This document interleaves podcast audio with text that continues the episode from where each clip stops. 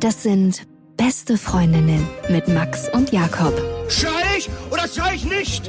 Und du sagst es mir nicht, aber ich schrei aber nicht. Leg mich doch am Arsch. Der ultra ehrliche Männer Podcast. Hallo und herzlich willkommen zu Beste Freundinnen. Hallo. Euer Abführmittel für die Ohren. Und heute wollen wir klären, warum die Tröster die besseren Liebhaber sind. Aber erstmal, was ist ein Tröster? Kennt ihr die Dudes, die immer genau dann zur Stelle sind, wenn mit der Ex-Freundin Schluss gemacht wurde?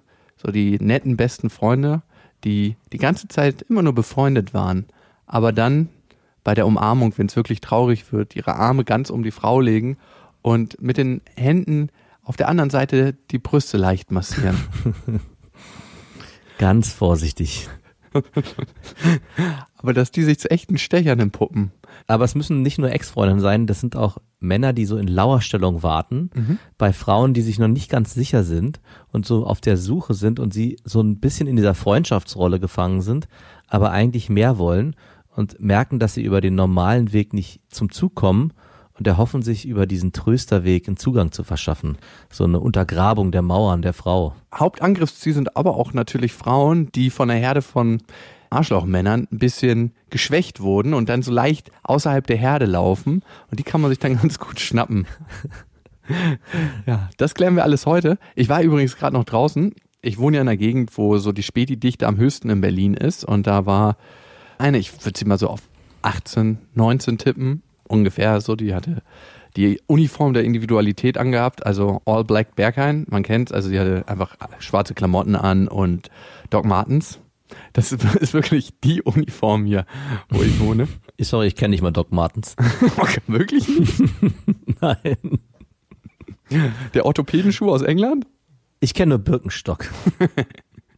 Ja, ungefähr. Also eigentlich das äh, Modell bloß ein bisschen mehr Leder dran und das aus England. Die meinte so zu ihrer Freundin, du mein Ex-Freund, und kennst du die Leute, die so ein bisschen die Vokale nachziehen, wo man sich gleich so denkt, ob die mal so eine Wachohrfeige brauchen, um normal zu reden? Mm, ah, äh. Und die so, mm, ja, mein letzter Ex-Freund, der war jetzt auch 37 und ich sag dir nur keine Games, keine Games. Und ich wusste gar nicht erst, was sie meint. Und ich meinte natürlich, der spielt keine Spielchen mit ihr, so wie die jungen Boys.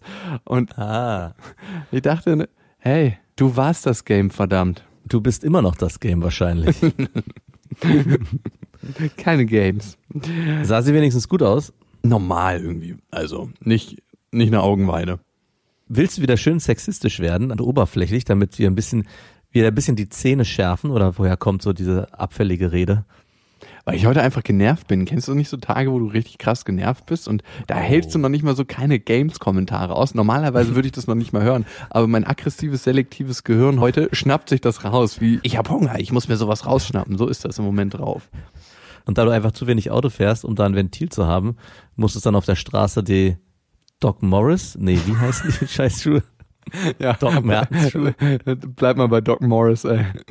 Der Zigarettenschuh. Wir sind natürlich für euch auf Instagram und Facebook und ihr könnt uns abonnieren auf iTunes, Spotify und dieser und auf iTunes Rezension hinterlassen. Und da ist eine Botox-Alarm. Ich kann zwar keine Folge ohne Stirnrunzeln hören, aber ich finde es mutig, dass ihr frei analysiert und über das redet, was euch eben gerade beschäftigt. Bitte mehr falsche Bescheidenheit und Halbspiritualität. Moment, war das jetzt eine gute oder eine schlechte Rezension? Ja, das weiß man nicht so genau. Kennst du Frauen, die man nicht so lesen kann? Genau deswegen frage ich, weil das war so ein bisschen mysteriös, zweideutig, eindeutig. Und ich frage mich gerade, ob sie uns hart gedisst hat oder ob sie uns ein Lob ausgeschenkt hat und bin mir gerade nicht so sicher. Das weiß man bei mir auch manchmal nicht. Mhm, Ich weiß. Wann habe ich dich denn das letzte Mal gelobt eigentlich? Schon lange her, ne? Na, heute Morgen. Für meinen vorragenden Vaterfreuden Instagram-Post. Oh, bitte, hör mir auf mit dem Podcast hier in diesem Podcast. Der hat hier nichts zu suchen. Aber ein oberflächlicheres Lob habe ich schon lange nicht mehr bekommen. ich glaube, für Instagram-Posts gelobt zu werden, ist so das Schlechteste, was einem passieren kann. Ich habe mich auch danach so ein bisschen schlecht gefühlt und musste mich erstmal hinlegen und weinen. Wann hast du denn das letzte Mal jemanden gelobt? Ich glaube auch dich und natürlich täglich meine Freundin. Laber nicht. Für was denn? Für dies und das und für alles. Und nur einfach nur, weil sie da ist. Die würde wahrscheinlich alles vollkotzen, wenn sie jetzt hinter dir stehen würde. Ja, weil ich sie am Muttertag vergessen habe und auch dachte so, wieso denn Muttertag? Du bist doch meine Freundin. Und das habe ich genau so gesagt. Und im zweiten Moment ist mir dann eingefallen, ja, stimmt. Sie ist ja auch Mutter. Als meine Freundin ist man keine Mutter. Hast du dann die Leier abgefahren? Muttertag ist 365 Tage im Jahr? Nee, nee, ich habe es doch viel schlechter gemacht. Ich habe nicht gesagt, Muttertag ist 364 Tage im Jahr, sondern ich meinte, ich finde es gar nicht so toll, dass man bestimmte Daten braucht, sondern wenn, dann mache ich es mal spontan und bringe dir Blumen vorbei, was ich natürlich auch nicht mache. Ich wollte gerade sagen, man ist spontan bei dir. Und das hat sie mir dann direkt auch noch vorgeworfen und damit war Muttertag für mich erledigt, was auch was Gutes hatte. Eh, Voll, ne? Dann braucht man gar nicht mehr eine künstliche Stimmung erzeugen, dann ist einfach scheiße. Aber jetzt, ich meine, vielleicht interessiert es auch keinen, jetzt wo ich gerade drüber nachdenke, ich habe dann natürlich auch, weil der Tag so voll war, am Abend erst meine Mutter angerufen und meine Mutter, das Erste, was sie gesagt hat, als sie ans Telefon gegangen ist, war, ach ja, du meldest dich also auch schon. da dachte ich, okay, alles klar, heute ist der Tag der Enttäuschung. Vielleicht sollte man den Muttertag für Männer umbenennen in den Tag der Enttäuschung. Man hat wirklich eine Menge Potenzial, Frauen zu enttäuschen. Heute ist übrigens eigentlich eine Hörermail-Folge, aber trotzdem wollen wir das Tröster-Thema ein bisschen klären. Warst du eigentlich selber mal ein Tröster? Ja, ich war so ein richtig schlimmer Tröster eine Zeit lang. Ich glaube, zwei Freundinnen habe ich auch über diese Tröster-Variante rumbekommen. Aber war dir das vorher klar, dass du gesagt hast, okay, die kriege ich hier nur mit der Tröster-Methode? Zu der Zeit habe ich für diese Methode natürlich kein, vor allem Methode hört sich auch so furchtbar an. also zuerst war mir nicht bewusst, dass es eine Methode war. Also ich war noch zu naiv dafür, dass ich das für mich als Methode erkannt hätte. Du hast Werkzeug schon benutzt, ohne Handwerker zu sein. Genau. Und das zweite war, dass ich natürlich auch nicht wusste, dass diese Methode Tröstermethode heißt. Ich meine, wir haben sie auch so getauft. Aber ich muss schon sagen, dass ich mich so ein bisschen schlecht gefühlt habe, während ich es gemacht habe und mir es schon ein bisschen bewusst gewesen ist, okay, ganz sauber ist die Nummer hier nicht. Und das ist auch schon der erste Hinweis, glaube ich, auch für jeden Tröster, der sich hier selbst erkennt, wenn so ein leichter, fahler, fauler Beigeschmack dabei ist, dann könnte es sein, dass da was Wahres dran ist. Ja, man erwischt die Frau halt in einer extrem vulnerablen Situation meistens. Und erst dann kann der Tröster zuschlagen. Aber die Strafe vom Penisgott ist, jedes Mal, wenn man als Tröster zum Zug kommt, schrumpft der Penis um einen Millimeter. Oh, das ist gar nicht so viel. Ach so, gilt es denn für jedes Mal bumsen oder nur für jede Frau, die man tröstend bumst? Das müsstest du doch besser wissen. Miss einfach mal nach und dann rechne, rechne zurück und dann guck. Das werden die Tröster schon für sich herausfinden. Ich weiß auch gar nicht, warum ich immer so eine Wut auf die Tröstermethode habe, weil ich denke, das ist so hinterhältig. Das ist so wie nicht dopen bei der Tour de France und dann gewinnen. Naja, ein Tröster ist ja erstmal eine ziemlich arme Sau, weil er sich eigentlich was wünscht, nämlich eine attraktive Frau. Vor allem dem Tröster geht's vor allem um Äußerlichkeiten in erster Linie. Also er stellt sich vor, mit dieser Person möchte ich zusammen sein oder vor allem möchte ich sie mal bumsen. Das ist so der erste Impuls, denke ich. Und versucht es dann aber emotional sie einzufangen und halt zu trösten im wahrsten Sinne des Wortes. Die Schwierigkeit dabei ist, dass er eigentlich nicht auf Augenhöhe mit ihr kämpft. Also eigentlich bewegt er sich zumindest vom äußerlichen Attraktivitätslevel weit unter der potenziellen Partnerin. Aber wann bei einem Date trifft man sich original auf Augenhöhe? Weil in der Vergangenheit habe ich manchmal den Eindruck gehabt, dass das immer so ein Gerangel ist um die Augenhöhe. Also, dass manchmal auch bewusst ein Gefälle von einer Seite hergestellt wird. Entweder manchmal auch von der Frau, so von wegen, hier läuft gar nichts, auch nicht in der Zukunft. Und dann lief halt doch was, sodass da versucht wurde, ein Ungleichgewicht in der Augenhöhe herzustellen. Oder halt vom Mann. Manche Männer benutzen das ja als Methode, Frauen klein zu machen beim Daten und dass dort ein Gefälle entsteht. Gibt es überhaupt eine wahre Augenhöhe beim Dating? Ich überlege gerade mal in der Vergangenheit. Hattest du das immer? Nein, eigentlich nie. Aber das ist ja eigentlich das, was das Dating-Game ja auch so ein bisschen ausmacht, dass du so ein, immer so einen leichten Kampf hast. Und ich glaube, dann hast du auch jemanden gefunden, der dir dann auf Augenhöhe begegnet, wenn es sich das immer so leicht abwechselt in dem ganzen Wie so ein. Ringkampf, wo Wie immer so mal jemand auf dem Rücken ist, aber nie beide Schultern auf dem Boden hat. Und dann wechselt sich das ab, dann ist der nächste wieder und jetzt du wieder und so. Genau, genau so. Und irgendwann ist man nackt bei dem Ringkampf und hat sich einfach, und der Ringrichter ist nicht mehr im Raum. Wer ist denn dann in dem Fall der Ringrichter? Dein Vater oder? Das Ego, würde ich sagen. Ja, stimmt. Und ich glaube, dass das Hierarchiegefälle bei dem Date oder den ersten Dates, wo man dieses Spiel so ein bisschen spielt, halt nicht so extrem ist. Wobei das bei dem Tröster ein sehr klares, starkes Gefälle ist. Also eigentlich wissen beide Parteien, hier passiert nichts. Ja? Ich gehe auch immer davon aus, dass Tröster Männer sind. Also ich weiß gar nicht, ob es Tröster Frauen gibt. Glaubst du, es gibt Trösterfrauen? Wie soll das eingeleitet werden? Der Mann ist traurig und dann öffnet sich die Hose und du kriegst einen Blowy, oder? also eigentlich ist das Trösterspiel der Frau ziemlich schnell erledigt. oh, mir geht's wieder besser. Ähm, doch nicht so, ich merke gerade, die Geilheit kommt wieder, mir geht's wieder schlechter. Ist eigentlich pervers, ne, dass es eigentlich den Tröster, also ich will jetzt hier keine Klischees abdecken, eigentlich nur auf männlicher Seite gibt. Ja, ich, ich glaube auch, das ist ein Werkzeug, dem sich die Männer verschrieben haben. Aber ich muss zugeben, mir fällt ein, ich glaube, ich war auch einmal sehr, sehr nah dran an einem Tröster. Ich habe eine Frau kennengelernt, beziehungsweise ein Kollege, ein Arbeitskollege von damals, hat mir immer vorgeschwärmt von der und meinte, er will die unbedingt mal bumsen. Und ich wusste ganz genau, das wird nichts, ne? Und mhm. deswegen habe ich mir die Frau überhaupt angeguckt, weil ich dachte, ich will mal sehen, was er so an der findet. Das finde ich passiert ja oft, wenn jemand anderes über eine Frau redet und sagt, die ist unglaublich attraktiv dann guckt man sich die genauer an und meistens findet man dann auch was an der, was zumindest einigermaßen ansprechend ist. Ja, es ist erstaunlich, wenn ein Kumpel die auf einmal bewertet. Vorher hat man die gar nicht wahrgenommen, auf einmal, oh, aha, Moment mal, ich habe vielleicht doch nicht richtig hingesehen. Auf einmal steigt die krassende Attraktivität. Deine Freundin würde ja auch nur bügeln, weil du die attraktiv findest. Sage ich Ihnen nachher mal. Nicht mehr. Denn sie ist jetzt ein Muttertier. ich bin ein Muttertier. Auf jeden Fall habe ich mir sie dann genau angeguckt und gedacht, ja, sie hat auf jeden Fall was. Sie war nicht wirklich so eine klassische Schönheit. Sie hatte eine unglaublich schöne Figur, also wirklich eine richtig schöne Figur. Das war auch eine der wenigen Frauen, die ich erlebt habe, die sich nicht rasieren brauchte. Also fast nirgendwo. Im Gesicht oder was? Genau, die hatte wirklich einen ganz kurzen Schnurrbart und der hat gar nicht so gepiekt beim Küssen. Ist ja geil, dass das Erste, was du siehst, mhm, okay, ich muss dich nicht rasieren. Ich, ich muss dich nicht rasieren. Denkst du, das ist so das Erste, was, so du kommst jetzt mal mit ins Bad wie so ein Hund, den man abtrocknet nach so einem langen Regenspaziergang und dann erstmal so, ich muss dich erstmal giletten. Und jetzt kannst du rauskommen, schön abtrocknen, so und dann so einen kleinen Klaps ab ins Bettchen. Hopp, hopp. nee, auf jeden Fall hat sie mir dann immer besser gefallen. Und sie war so eine Frau, die ein paar Männerfreunde hatte und so ein bisschen auf Abstand war, weil ich glaube, dass sie war es gewohnt, dass Männer halt direkt mehr von ihr wollten, weil sie hatte was sehr, sehr Sexuelles. Mhm. Und wir haben uns dann erstmal so angefreundet. Wusste dein Freund natürlich auch Bescheid, ne? Ich erinnere mich, dass du dich letztes Mal so krass ausgeheult hast über so eine Dreieckskonstellation, wo du der Leidtragende warst und du dir so sehr gewünscht hättest, dass es doch vorher mit dir geklärt worden wäre. Das war ein Arbeitskollege, der fand eine gut, bei der er nie gelandet wäre. Was soll man denn da machen? Ja, schnatt, schnatt, schnatt, schnatt, schnatt. Jetzt rede ich hier nicht raus. Okay, darf man keine Frau mehr anfassen, die irgendein Entfernter gut findet und bei der er sich mal vorstellen könnte. Du, ich habe ja mal Animation gemacht, ne?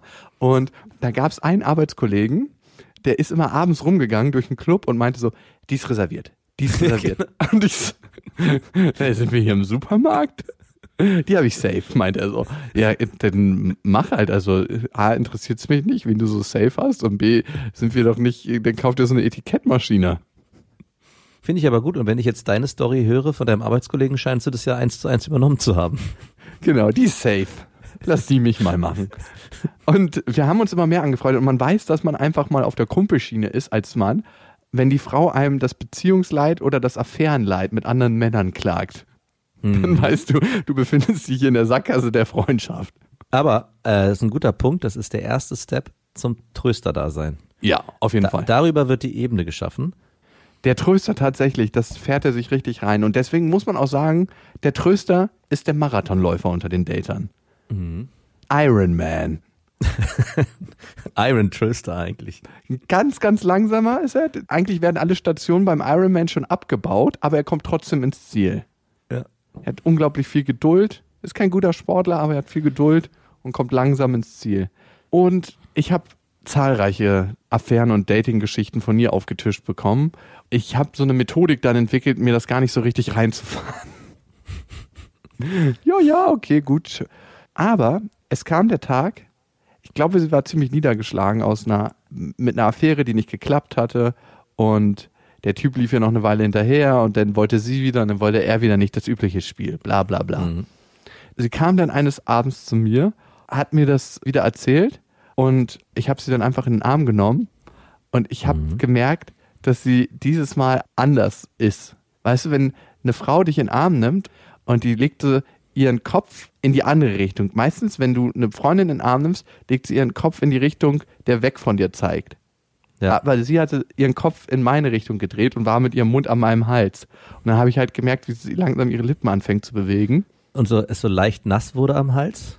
Genau. Und eine Träne runterlief. Und ich habe dann halt ähm, auf ihre Schultern Druck ausgeübt, dass sie so Ganz vorsichtig, nicht zu doll. Wir sind beide traurig. Meine kleine Schlange weint auch. Gleich. Die hat sich schon den ganzen Abend die Augen nass geweint. Schau mal, sie ist ganz rot. naja, wir haben uns dann geküsst und von da an ging es ganz schnell. Ich habe extra so einen Gang zurückgeschaltet, weil ich nicht irgendwie was forcieren wollte, wo ich dann eine Abfuhr kriege. Ich war eigentlich eh immer der, der dann bei den letzten Schritten, so wenn es ums Küssen ging, eher gewartet hat, bis die Frau einen Move macht. Das Krasse ist beim Tröster, also was du gerade erzählst, die Situation, dass du halt wartest, bis die Frau kommt. Der Tröster muss wirklich bis zum letzten Moment durchhalten. Also der darf nicht einmal in den aktiven Part übergehen.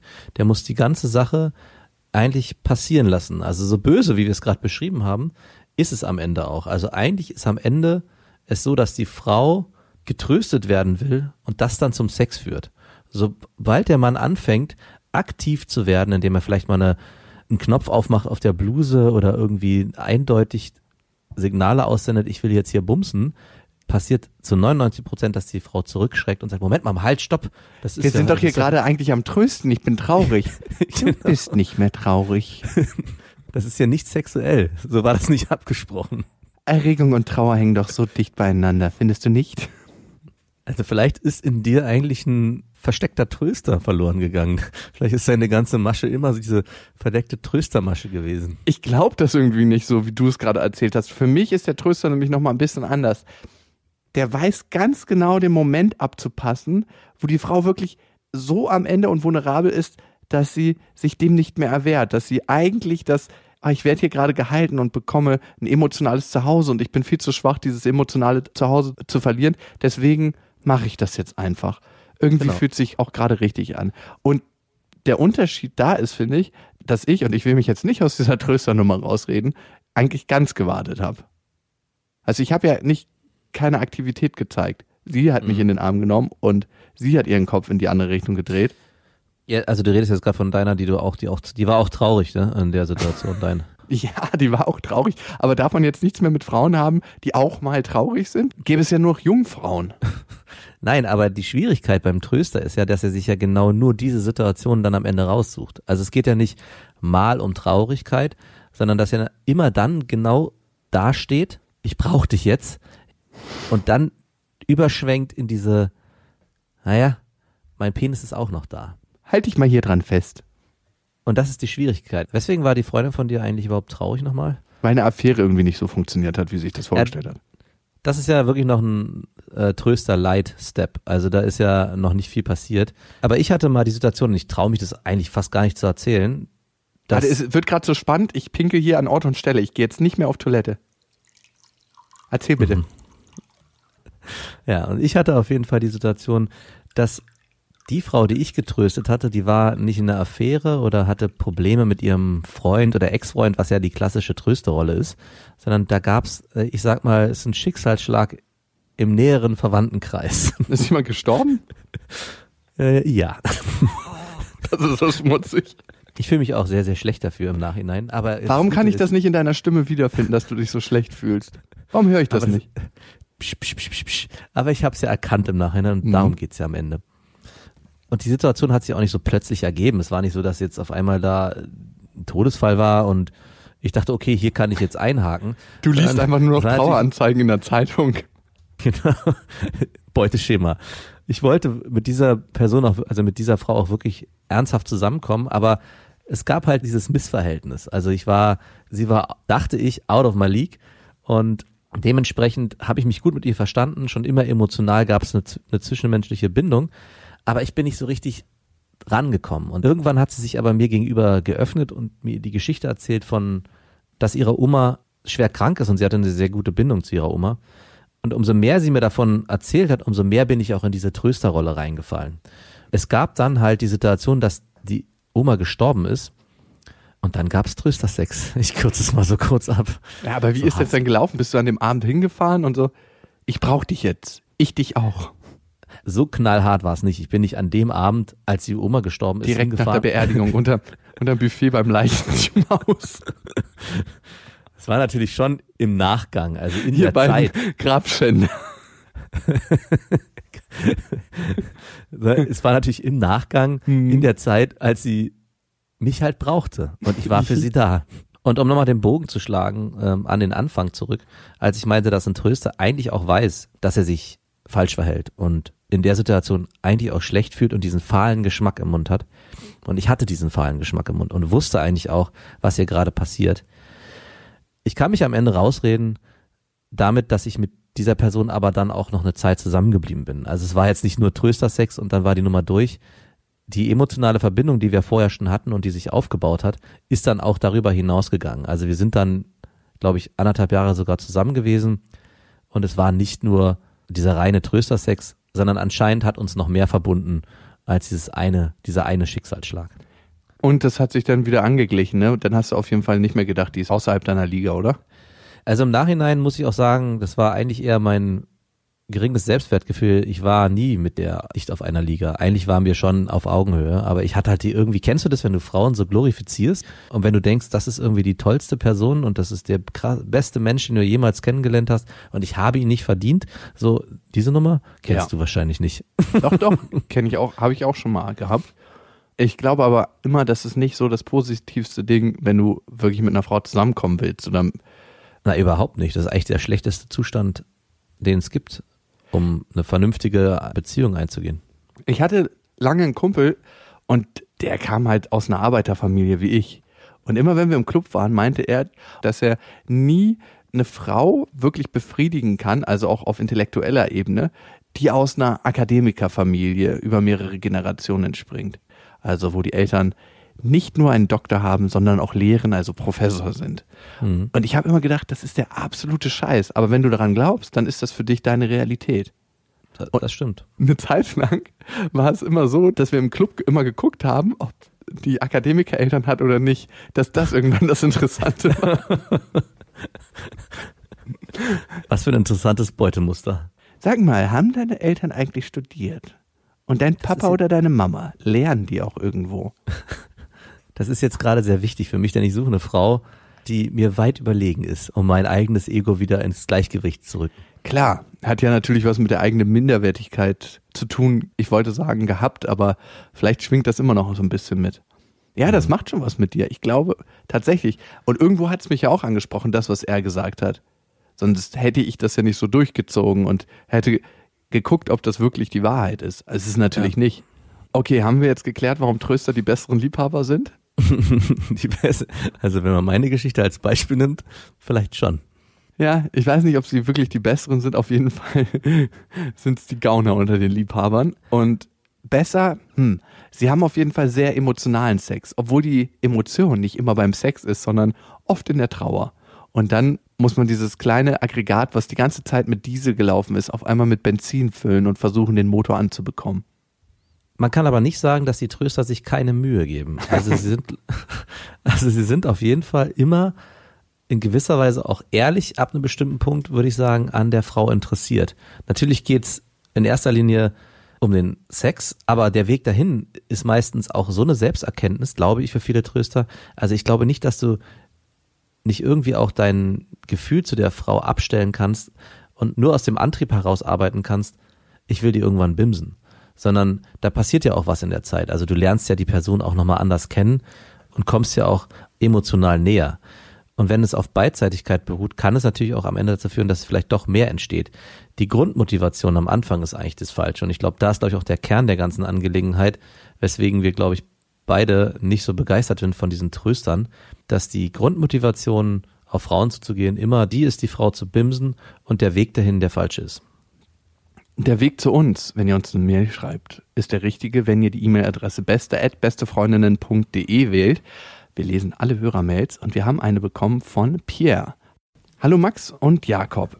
Ich schreibe euch, weil es mich interessiert, ob ihr schon ähnliches erlebt habt und wie ihr folgendes findet. Ich war vor kurzem mit einer Frau im Bett und zunächst war alles ganz normal. Aber als es wirklich losging, kam ich mir vor wie in einem billigen Porno. Sie fing an, extrem laut zu stöhnen und ich war total verwundert, dachte zunächst, sie verarscht mich. Aber nein, sie hat es durchgezogen. Es war wirklich so irritierend, dass mir fast der Lachs abgeschmiert ist. Was sagt ihr zu Frauen, die im Bett so laut sind, dass sogar die Nachbarn danach eine rauchen? Liebe Grüße, euer Pierre. Ich hatte eine Ganz geil. Ex-Freundin, die so Ja. extrem laut war. Und ich habe früher in einem Haus gewohnt, wo es so einen viereckigen Innenhof gab. Und das gegenüberliegende Fenster war wirklich so, dass ich meinen Nachbarn öfters fragen muss, ob ihr Fernseher kaputt ist, wenn sie bei mir die ganze Zeit reingestarrt haben. Manchmal, wenn ich vergessen habe, die Fenster zuzumachen, hat man einfach gewusst, wenn die Frau, wenn man mit ihr schläft, dann weiß es das ganze Haus. Also die 60, 70 Parteien, das waren vier Häuser, die so aneinander gebaut waren, die wussten Bescheid, hier wurde kräftig gebimst. Und mir war es dann immer so unangenehm. Einerseits wollte ich nicht aufhören zu bimsen, andererseits war ich die ganze Zeit mit dem Gedanken beschäftigt, oh Gott, die Fenster sind noch auf, die Nachbarn hören das, die Nachbarn hören das. Und sie hat wirklich, als ob wir im Schlachthaus wären. Ich habe dann auch immer zwischenzeitlich gefragt, ob alles okay ist. Und sie sagt, nicht aufhören. Und ich frage mich immer, warum so laut? Aber irgendwie fand ich es auch ganz geil. Ich wollte gerade sagen, also ich bin nicht so ein Fan von Frauen, die so krass abstöhnen. Also so ein gutes Mittelmaß finde ich gut.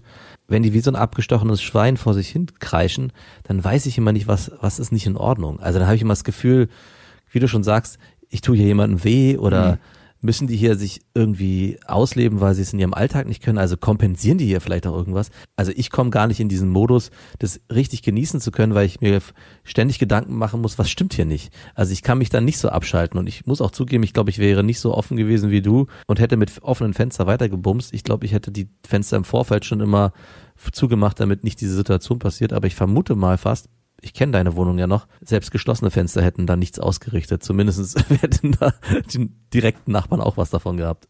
Mich hat das einerseits irritiert, andererseits aber auch immer wieder richtig geil gemacht.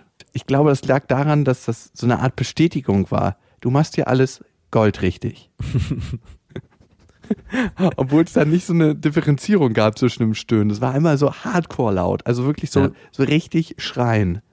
Und deswegen war es vielleicht auch gar nicht so eine so ein Signal dafür, du machst hier alles goldrichtig. Es war einfach ihr Modus, in den die umgeswitcht ist. Aber man kann das bei Frauen, finde ich, immer sehr gut erkennen. Bilde ich mir zumindest ein, ob, ob das gut läuft. Weil Frauen, mit denen man schläft, wo beide wirklich Spaß haben, die vergessen sich oftmals so richtig im Gesicht.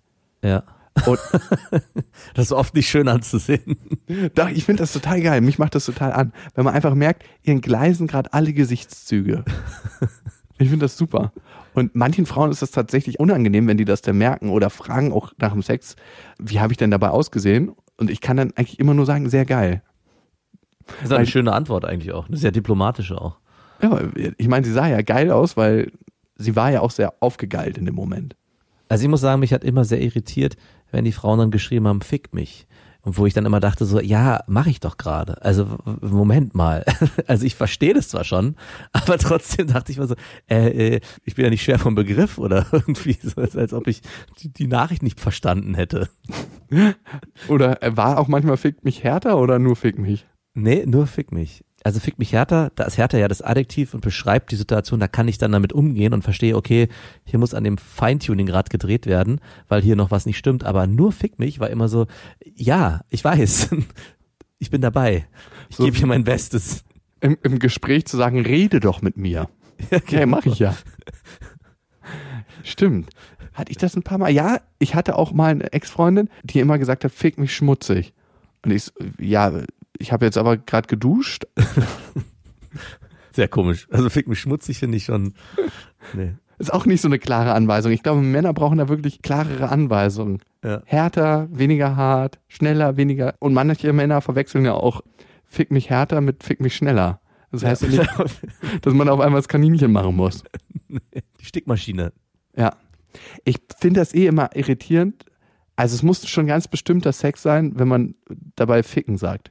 Das hat sowas so, die Emotionalität, das ist so, als ob eine Bombe explodiert in dem Raum, wenn man sagt, oh, fick mich härter ist. Und die Emotionalität, die man in dem einen Moment noch verspürt hat, wird so rausgepresst aus jeder Pore des Raumes. Also Pierre, wir sind mit gemischten Gefühlen bei Frauen bei, die extrem laut im Bett sind. Ich finde es sehr geil, aber ich bin auch ein Mensch, der auf Bestätigung steht. Und Max findet es irritierend, aber der braucht auch nicht so viel Bestätigung wie ich. Silent Fucker bitte für mich. Gar kein Ton. Bist du bitte ganz ruhig? Wir sind hier beim Essen. Hattest du schon mal so eine Frau, die ganz ruhig war? Ja, hatte ich. Die so, die eigentlich wie so ein Mäuschen nur ab und zu mal so. so, ein, so ein kleiner Seestern, der sich dann so im, im Bett festhält und dann so ganz, ganz still ist. Hatte ich auch schon ein paar Mal. Das finde ich viel irritierender, als wenn eine Frau ganz, ganz laut ist, weil man sich in jedem Moment denkt, wollen wir aufhören? Macht es dir Spaß? Ist es überhaupt schön für dich? Und mit dieser Irritation bumst man denn. Und ich stelle ja dann auch mal eine Frage zwischendurch, weil ich will einfach, dass beide eine gute Zeit haben. Und ja. ich finde, ja, man muss halt einfach auf sich achten. Oder auf beide also, achten, nicht auf sich. Äh, ich stimmt, als Fazit kann man sagen, besser zu viel stöhnen als gar nicht. Also eine Frau, die wirklich nur still da liegt, das ist, glaube ich, das Schlimmste, weil man überhaupt gar keine Resonanz kriegt und überhaupt nicht weiß, woran man ist. Aber ich glaube auch viele Frauen haben das Problem, weil ich glaube, es gibt auf Männerseite viel, viel mehr Silent Fucker als auf Frauenseite. Ich glaube, Männer trauen sich oft gar nicht so in dieses, in dieses Grunzen zu verfallen, weil sie immer denken, hm, das ist ja jetzt hier auch irgendwie nicht richtig. Vielleicht müssen da Männer auch wieder mehr motiviert werden. Lasst euch laufen, stöhnt einfach, wie die letzten Hirsche ihren Brumpfschrei rauslassen. Einfach, einfach loslassen. Okay, Pierre, vielen Dank für deine Frage. Sie hat uns sehr erheitert. Wir haben übrigens eine Sprachnachricht gekriegt. Wir freuen uns auch sehr über Sprachnachrichten. Die könnt ihr uns einfach schicken. Die meisten Handys haben heutzutage eine Sprachmemo-Funktion, könntet ihr da aufnehmen und die dann per E-Mail an uns versenden an beste@bestefreundinnen.de. Und das hat die Vivian gemacht. Und jetzt hören wir in die Sprachnachricht rein, die uns Lotti und Vivi geschickt haben. Vivi und ich liegen gerade in der Haie und haben ein urgent problem. Dazu würden wir euch ganz gerne befragen, was ihr dazu sagt. Ja, absolut. Also, die liebe Vivi hatte neulich ein zweites Tinder-Date, was ähm, ausgeartet ist. Also, wir waren zuerst was trinken und dann waren wir noch in einer anderen Bar was trinken. Dann haben wir uns eigentlich schon verabschiedet gehabt. Und dann hat er mir aber nochmal geschrieben, ob ich nochmal zurückkommen will, ein bisschen spazieren gehen will. Und dann sind wir nochmal ein bisschen spazieren gegangen in die Innenstadt und dort dann nochmal in eine andere Bar gegangen. Und in der Bar haben wir uns dann auch geküsst das erste Mal. Da war dann die letzte Runde irgendwie um halb vier oder um drei oder so und dann sind wir auch gegangen. Und bei der U-Bahn habe ich dann so zu ihm gesagt, dass er mit mir kommen will, wenn er will. Und dann hat er gemeint, du kannst auch mit zu mir kommen. Und dann bin ich eben mit zu ihm gegangen. Also es war sehr, sehr schön und auch sehr romantisch und ich habe mich sehr wohl gefühlt. Und bin dann auch erst am nächsten Tag um drei Uhr mittags oder so gegangen, weil wir noch so lange gekuschelt haben und so. Das Problem ist jetzt halt, dass er sich nicht meldet. Und ja, ist ja nicht richtig. Also schon ein bisschen gemeldet, aber halt nicht so. Nicht so wirklich. Mhm. Und die Frage ist jetzt. Ah ja, man muss halt dazu sagen, er ist nur noch zwei Monate in Wien. Es könnte natürlich auch sein, dass er der Vivi nicht zu große Hoffnungen machen will. Quasi, er kommt eigentlich aus Berlin. Das heißt schon ein Stück entfernt. Ja, und es war halt schon so sehr krass mh, mm, schön irgendwie. Also wir haben mhm. uns auch zur Verabschiedung dann geküsst und er hat sehr, sehr viele schöne Sachen gesagt. Ja. Ja, das ist jetzt die Frage. Was sagt ihr? Okay, äh, die harte Antwort oder die softere? äh, bitte erst die softe. Die, weil die Stimmen waren auch so schön weich und soft. Ich glaube, hart, mit hart kommen die nicht zurecht. Ich glaube, ihr habt euch beide in eurem Gedankenkonstrukt gefangen. Das heißt, ihr verbringt den ganzen Tag wahrscheinlich und redet darüber, was es jetzt sein könnte und woran es gelegen haben könnte und was jetzt das Zünglein an der Waage war und ob es ein Fehler war, jetzt in der Nacht miteinander zu schlafen und zu sagen, hey, du könntest doch noch mit zu mir kommen oder nicht. Und der Aufbau von der ganzen Vorstellung, was es gewesen sein könnte, macht, dass ihr euch emotional mit diesem Typen auseinandersetzt. Wahrscheinlich sind schon beide verliebt in den, weil ihr so viel über den geredet habt.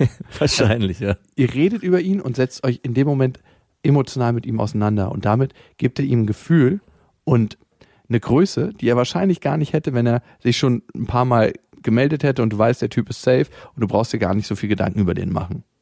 Das war die etwas seichtere Variante aus eurem Blickwinkel und ich glaube, aus seinem Blickwinkel könnte die ein bisschen härter sein. Vielleicht dachte er sich einfach nur, egal ob ich jetzt hier zwei, drei, vier oder fünf Dates investiere, ich habe total Lust mit der Frau zu schlafen und ich gehe eh in zwei Monaten wieder nach Hause, gar nicht so ein großes Thema.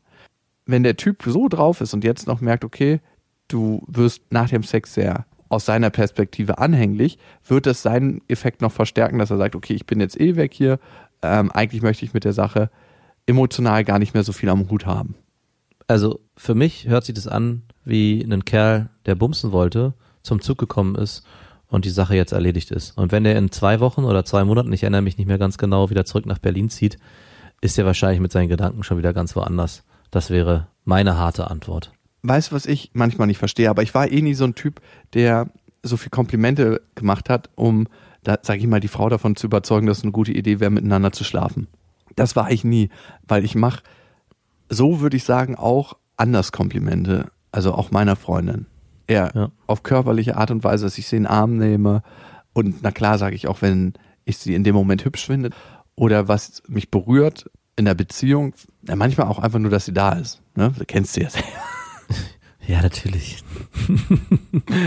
Am Muttertag vor allem. Ich frage mich, warum manche Männer Frauen, die sie wirklich nicht kennen, so mit Komplimenten überschütten, auch zu Sachen, die vielleicht gar noch nicht so erfüllt sein können. Wo ich mich frage, du berührst mich da emotional an einen Punkt, wo mich eine Frau ganz, ganz selten berührt. Weißt du, so eine Sachen. Ja, weil es Konditionierung ist, weil am Ende sich das Leckerli abgeholt werden kann. Ist doch ganz simpel. Wer hat es denn nicht gemacht? Hallo? Mal Ich ein bisschen nicht. schön nett. Ja, du, ich dachte, du warst ein Seelenficker. Das ist Seelenficker einmal nee, eins. nee, nee. Das ist nicht immer das Werkzeug eines Seelenfickers. Emotionale Komplimente machen, sowas wie, so wie mit dir, fühlt sich's mit keiner anderen an. Machen manche, habe ich nie gemacht. Wirklich nicht. Ich finde, man hat es dann immer schon gespürt. Ich habe, glaube ich, eher intuitiv gespürt, wo es emotional hingeht bei der Frau. Okay, also da würde ich dann nochmal äh, reingrätschen wollen. Es gibt natürlich die Möglichkeit, das unausgesprochen zu lassen und gefühlsmäßig zu transportieren. Das war wahrscheinlich dein Weg, aber ich verstehe auch absolut und ich kann nicht leugnen, dass ich mich dessen bedient habe, die klare Sprache zu wählen und das zu kommunizieren und es darüber zu versuchen. Also ich glaube fast, dass deine Art des Seelenfickens ein bisschen subtiler gewesen ist und meine wahrscheinlich ein bisschen offensichtlicher. Und ich glaube, wir haben hier einen Kandidaten, der ein bisschen offensichtlicher an die ganze Sache rangegangen ist, in der Hoffnung, schneller zum Zug zu kommen, was ihm am Ende ja auch geglückt ist. Was war das Schmutzigste, was du je zu einer Frau gesagt hast, um mit ihr zu schlafen?